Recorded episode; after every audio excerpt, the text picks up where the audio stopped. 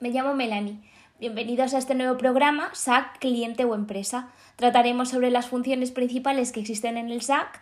Hoy hablaremos de la gestión interna de quejas y reclamaciones. Contaremos con la presencia de Aroa, administrativa de CESUR Zaragoza, que ha sido entrevistada por nuestro compañero Iván Cupolo, con dos de nuestros expertos en SAC para tratar el tema y un representante de los consumidores.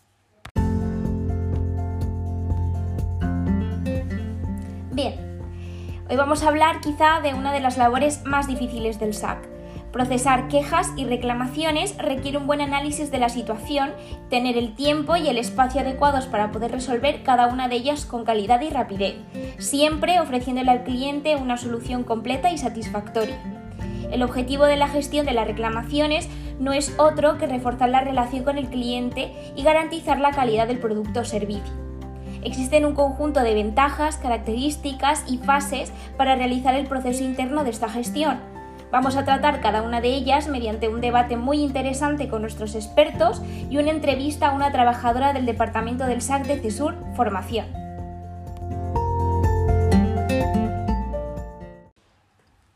Damos paso así a la tertulia, con ello contaremos con nuestra eh, invitada y compañera Tetiana, que es experta en el departamento del SAC eh, como invitados, pues agradecer también la presencia del señor eh, Javier Ortín, que es representante de este departamento en su empresa y dará su punto de vista desde esta perspectiva. Y por otro lado tenemos al señor Álvaro Barreales, que es el representante de los consumidores de Zaragoza y expondrá su perspectiva desde consumidor. Bueno, pues en la entrevista tenemos el paso al tema de quejas y reclamaciones de interior de una empresa y en representación a empresa tenemos a don, don eh, Javier Ortín, director del Departamento de Atención al Cliente y por el otro lado, del lado de los consumidores, tenemos al señor Álvaro Barreales, presidente de la Asociación de Consumidores de Zaragoza.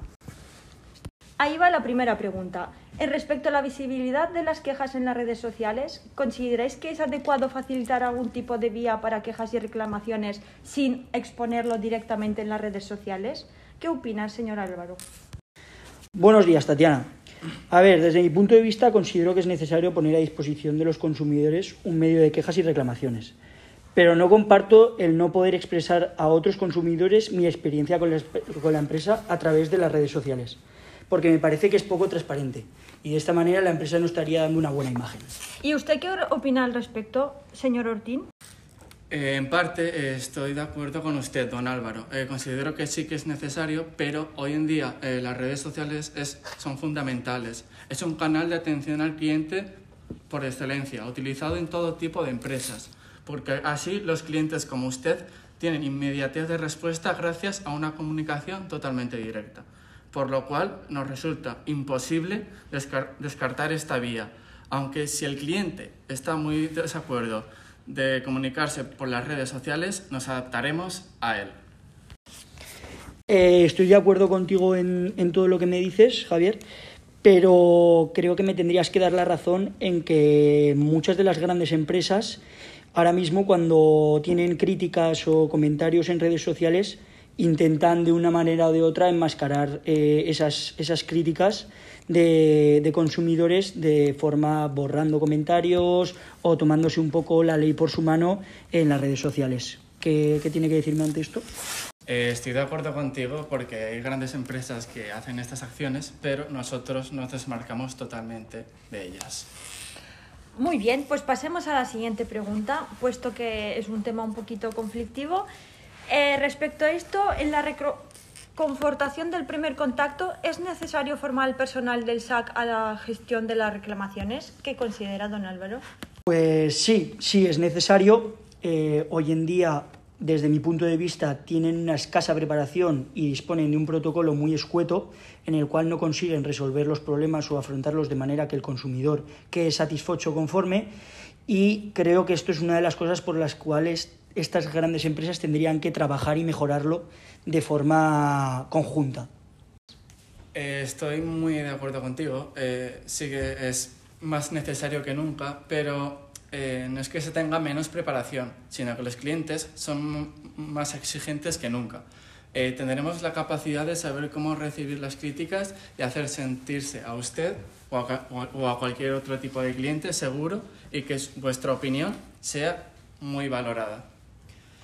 Mm, vale, mm, yo ahora mismo no estoy de acuerdo con esto que me estás diciendo porque he estado, he trabajado con empresas en diferentes departamentos y tengo que decir que en muchas de ellas eh, se ha escatimado sobre todo en, en, atención al cliente y en este tipo de, de apartados en los cuales siempre sale perjudicado el consumidor. Bueno, entonces eh, entendemos que en el pasado quizá no se le haya dado la importancia que se debe darle y ahora lo que nos ha comentado señor Don Ortín es que eh, están eh, aumentando la formación para que esto no vuelva a suceder y el consumidor se quede más satisfecho. Sí, considero que sí, pero es una cosa que deberían gestionar ya tanto desde los sindicatos como de los, de los grupos de empresa para poder mejorar todos este, estos departamentos. Perfecto. Bueno, seguiremos con el tema eh, sobre la formación del SAC. Entonces, a la hora de priorizar las quejas, ¿de qué forma se priorizan? ¿Cuál es vuestra opinión al respecto? Pues desde mi punto de vista, Tatiana, tengo que decirle que la forma de priorizar en algunas grandes empresas a veces no es la más idónea ya que usan robots para gestionar las quejas y no, y no, soy, no siempre los filtros saben identificar los problemas que tienen los clientes. Pero no, ¿no cree usted que es mucho más rápido y eficaz resolver quejas más simples gracias a los bots de hoy en día? Sí, yo entiendo que, que hay quejas en las cuales te pueden ayudar y, y, benefician a la empresa y al consumidor porque facilitan y agilizan este, estos procesos pero hay en otros casos que son eh, problemas muy particulares o eh, muy distintos a los que suelen tener todos en general, los cuales mmm, debería de tratarlos una persona. En su defensa de parte de la empresa, ¿qué, qué opinión tiene usted, don Ortín?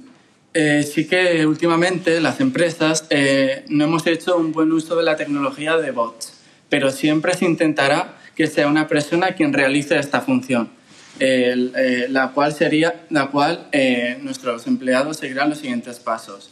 Eh, mostrarán empatía a la hora de escuchar la queja. Segundo, comprenderán la queja sin juzgar. Tercero, responderán con paciencia. Cuarto, decidirán lo mejor, la mejor alternativa aplicando un pensamiento crítico. Y quinto, y para terminar, cerrarán la queja siendo resolutivos. Continuemos con el análisis de quejas. ¿Qué sacamos en claro después de la resolución de las quejas? ¿Qué opina al respecto, señor Álvaro? Pues, señorita Tatiana, se deberían de estudiar más las quejas para tener una mayor precisión de cuáles son los departamentos y personas implicadas para poder solucionar el problema de la forma más eficaz. Sigo pensando que estos, estos apartados los tienen más esquematizados y que no salen de sus protocolos. ¿Qué quiero decir con esto? Que el día que llega la empresa y que entra el trabajador de atención al cliente, le dan un esquema, le dan un protocolo de actuación y se basa eso y no sale de ahí. ¿Eso qué quiere decir? Que hay muchos problemas que no los estamos eh, solucionando de la forma más correcta. Está diciendo que les falta formación en ese aspecto y priorizar y saber ser más flexibles a la hora de seguir un guion. Estaríamos volviendo a la pregunta anterior, sí que es una falta de formación o información eh, que no sé si es que las empresas no desean dársela o mmm, escatiman en esos, en esos departamentos departamentos.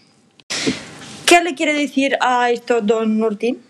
Eh, las empresas, eh, don Álvaro, eh, tienen estipuladas por obligación un protocolo a seguir. Eh, sí que es verdad que nos tendríamos que salir un poco de ese guion establecido y adaptarnos en determinadas situaciones siendo, siendo más empáticos y así conseguiremos, conseguiremos una resolución más eficaz. Sobre la decisión final, ¿es importante incluir en todo momento al consumidor o es mejor comunicarlo a la decisión final simplemente? Pues Tatiana, tendría que decirle que me parece que en todo momento se tendría que contar con el cliente, dado que es lo más importante para la empresa sus clientes. Pero es una cosa que nunca se hace. La empresa crea su estrategia y luego lo comunican. ¿Qué quiero decir? Que mmm, primero ellos eh, hablan interiormente eh, en la empresa cómo van a proceder, la forma que van a proceder, sin consultar al cliente eh, los problemas que ha tenido y luego ya le dan esa resolución al cliente. Me parece una mala forma de actuar. Estoy de acuerdo con usted, con usted don Álvaro. El cliente debe estar bien informado, pero consideramos que todo en exceso es malo, ya que si enviamos muchos correos masivos o llamadas constantes a, a, vuestro teléfono personal o a vuestro, email personal, usted se sentirá agobiado y prescindirá de nuestros servicios porque ya nos ha pasado anteriormente. Sí, pero en un caso en el cual el cliente está eh, exponiendo una queja o una reclamación, yo creo que em, él prefiere sentirse agobiado, como usted está diciendo en este caso, eh, y que le expliquen eh, detalladamente todos los procedimientos que está llevando la empresa. Vamos, eso sería lo más normal para, para, una acción de esta manera. Pero no todos los clientes son iguales. Tiene que tener en cuenta que usted representa como presidente a los consumidores, pero eh, como ha comentado muy bien Don Ortín, no todos los clientes son iguales y a muchos si han tenido experiencias y se basan en ellas, no son lo más adecuado mantenerlos al tanto. Mm, estoy de acuerdo contigo, cada uno es de su casa y de su madre y de su padre, pero mm, yo creo que a todo el mundo le gusta estar informado cuando él ha expuesto una reclamación eh, de los procesos que están llevando con su reclamación, porque a quien no le gusta que solucione sus problemas. A todo el mundo nos gustan que nos soluciones, pero también muchas veces eh, la forma en la que se resuelven quizá no es la más adecuada que nos guste. Pues, don Álvaro, eh, ya estudiaremos tu resolución y ya la aplicaremos. Con esto damos paso al cierre final. ¿Qué pasa cuando no está conforme el cliente con el resultado de la queja o reclamación? se tendrán que abrir al consumidor diferentes vías alternativas externas a nuestra empresa, como el arbitraje externo o la vía judicial. Mm, sí, Javier, llevas algo de, razón en lo que estás diciendo, pero creo que en muchas ocasiones carecen de diferentes vías alternativas y sobre todo externas.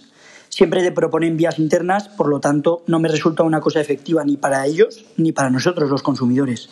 A mi parecer, se, se queda en un mero trámite sin resolver una muy buena forma de quitarse la mala reputación. Muchas gracias por participar en esta tertulia tan entretenida.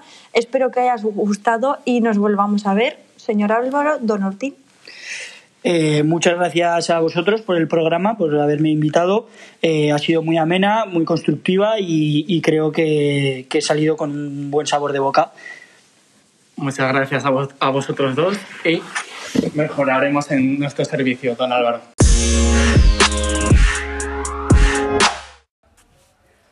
Otro segmento, después de esta tertulia tan interesante que acabamos de tener, es la entrevista que ha realizado nuestro compañero Iván Cupolo a Aroa, que es una administrativa y experta en la gestión de quejas y reclamaciones en CESUR Zaragoza. Escuchemos. Hola, buenas, soy Iván. Voy a hacer una entrevista a Aroa, que es la secretaria en tema de quejas y reclamaciones. Eh, el puesto que tiene, la experiencia laboral sobre quejas y reclamaciones. El puesto que ocupo estoy en Secretaría en CESUR y sería del Departamento de Administración. Y en cuanto a experiencia laboral sobre quejas y reclamaciones, en todas las empresas en las que he trabajado ha habido siempre un protocolo de reclamación, pero afortunadamente no hemos tenido que llegar nunca a una reclamación formal. Ha habido alguna incidencia, pero se resuelven en el momento. Eh, ¿Qué protocolo se sigue para la gestión de las quejas? Vale, pues depende un poco del tipo de queja. Si se trata de una incidencia aislada, siempre se intenta resolver en el momento y si están de acuerdo con la solución aportada, no llegaría más.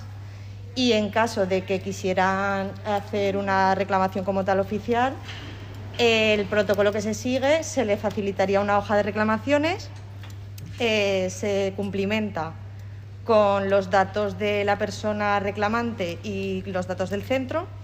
Se entregarían la original y una copia a la persona que realiza la queja y el centro se quedaría otra copia. Desde el día siguiente habría eh, un plazo de un mes para resolverlo desde el centro y en caso de que no estuviese de acuerdo la persona con lo que sea con la solución aportada, podría llevar la copia que le quedaría al servicio de atención al consumidor. Varía la gestión dependiendo del tipo de queja y suelen ser más quejas generales o concretas. Vale, sí, como te decía antes, varía en función del tipo de queja. Si simplemente es un incidente aislado, pues como que no funciona la plataforma o que no funciona la calefacción, eh, se resuelve en el momento y suele ser algo más tipo general. Quejas concretas como tal no se nos han dado y, y, bueno, varía la gestión, claro, si es un incidente circunstancial se resuelve en el momento, como os decía, y si se trata de algo más, mm, más formal, se procedería al protocolo de reclamación. Para que el proceso interno de la gestión de quejas sea satisfactorio, tiene que ser rápido e imparcial. ¿Consideras que se cumplen estas características? Sí, siempre cada queja se trata de forma lo más rápida posible y siendo imparciales y, y bueno, personalizada a cada queja en concreto. ¿Qué tipo de formulario maneja? Vale, el formulario que manejamos es el del Servicio Provincial del Departamento de Ciudadanía y Derechos Sociales. Es un modelo tipo y se puede cumplimentar bien a mano o bien eh, mediante el ordenador. Y lo que os comentaba, se daría una, una copia, se la quedaría al centro y la original y otra copia para el interesado. ¿Cómo finaliza el proceso de la reclamación? Vale, el proceso de la reclamación eh, finaliza cuando se da una resolución a esta reclamación. En caso de que se resuelva en el mes de plazo directamente desde el centro, finalizaría ahí, si la persona reclamante está de acuerdo, y si no, se tramitaría al servicio de atención al consumidor y la resolución la vendría desde dicho organismo. Bueno, pues damos por terminada la entrevista. Muchas gracias.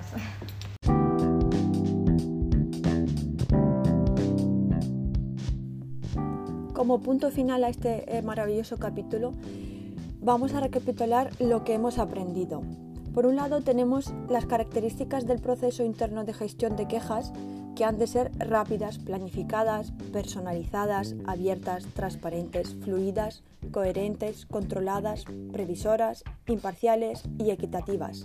Si cumplimos todos estos requisitos, nuestros clientes recibirán un trato correcto y satisfactorio.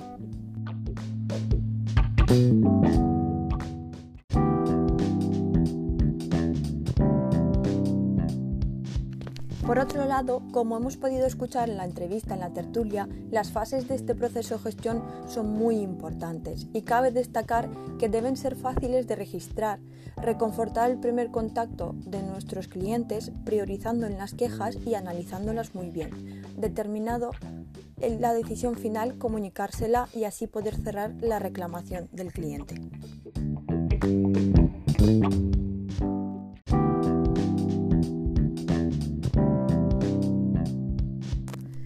Es el Departamento de Atención al Cliente el que establece y ejecuta los procedimientos que posteriormente debe seguir el SAC donde queremos destacar algunas ventajas, que es conocer el proceso y aplicarlo uniformemente, de esta forma todos nuestros clientes son iguales para nosotros, informando al cliente de la existencia de unos ciertos protocolos de gestión de sus reclamaciones y mejorar y actualizar la gestión de expedientes mediante el control exhaustivo de la gestión de las reclamaciones.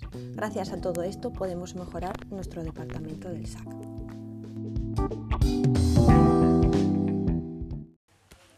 Bueno, hemos llegado al final, no sin antes, eh, para finalizar, agradecer a Tati por darnos pues esa conclusión tan concreta sobre los puntos que debemos tener en cuenta. También dar gracias eh, a nuestros tertulianos, tanto a Álvaro como a Don Ortín, por habernos acompañado el día de hoy y agradecer también a nuestro compañero Iván por la entrevista que ha realizado. Como hemos podido comprobar, esta labor requiere de procesos marcados, no obstante, eh, hemos visto durante este podcast que no podemos olvidar que tratamos con clientes y que por tanto las acciones son solamente un guion. Enfrentarse a la realidad y las necesidades de cada cliente requiere experiencia. Espero que haya sido de ayuda para futuras reclamaciones y como siempre, te esperamos en nuestro siguiente capítulo.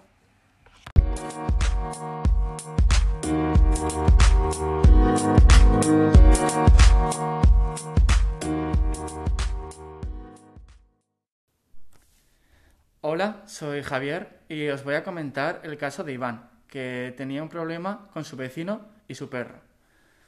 Los problemas vecinales es algo muy habitual entre las intervenciones de los mediadores.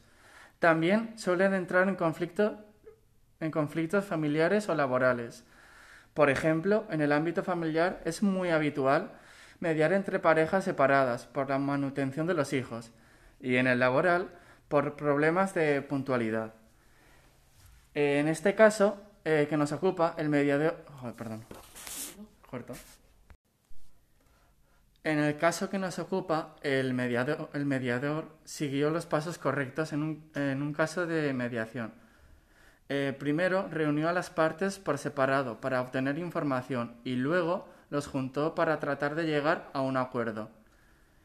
En las reuniones de lo que se trata que es que dos personas que no se caen bien consigan tener una conversación relajada y sin alterarse. Eso se consigue con el control que tiene el mediador sobre la conversación. Si la situación se pone tensa, él o ella podrá reconducirla. Al llegar el mediador, perdón, joder, es que al llegar el mediador consiguió lo único que faltaba de mejorar en el conflicto, tranquilidad para llegar a una solución, con un tono agradable y que acercara a las dos partes. Esta se basaba en llevar al veterinario el perro alterado para que le trataran, allí los problemas de ansiedad. Y por la otra parte, Iván se comprometería a hacer menos ruido. Ambos cedieron un poco en sus posiciones. El problema finalmente se resolvió temporalmente. Este es un claro ejemplo de una buena mediación.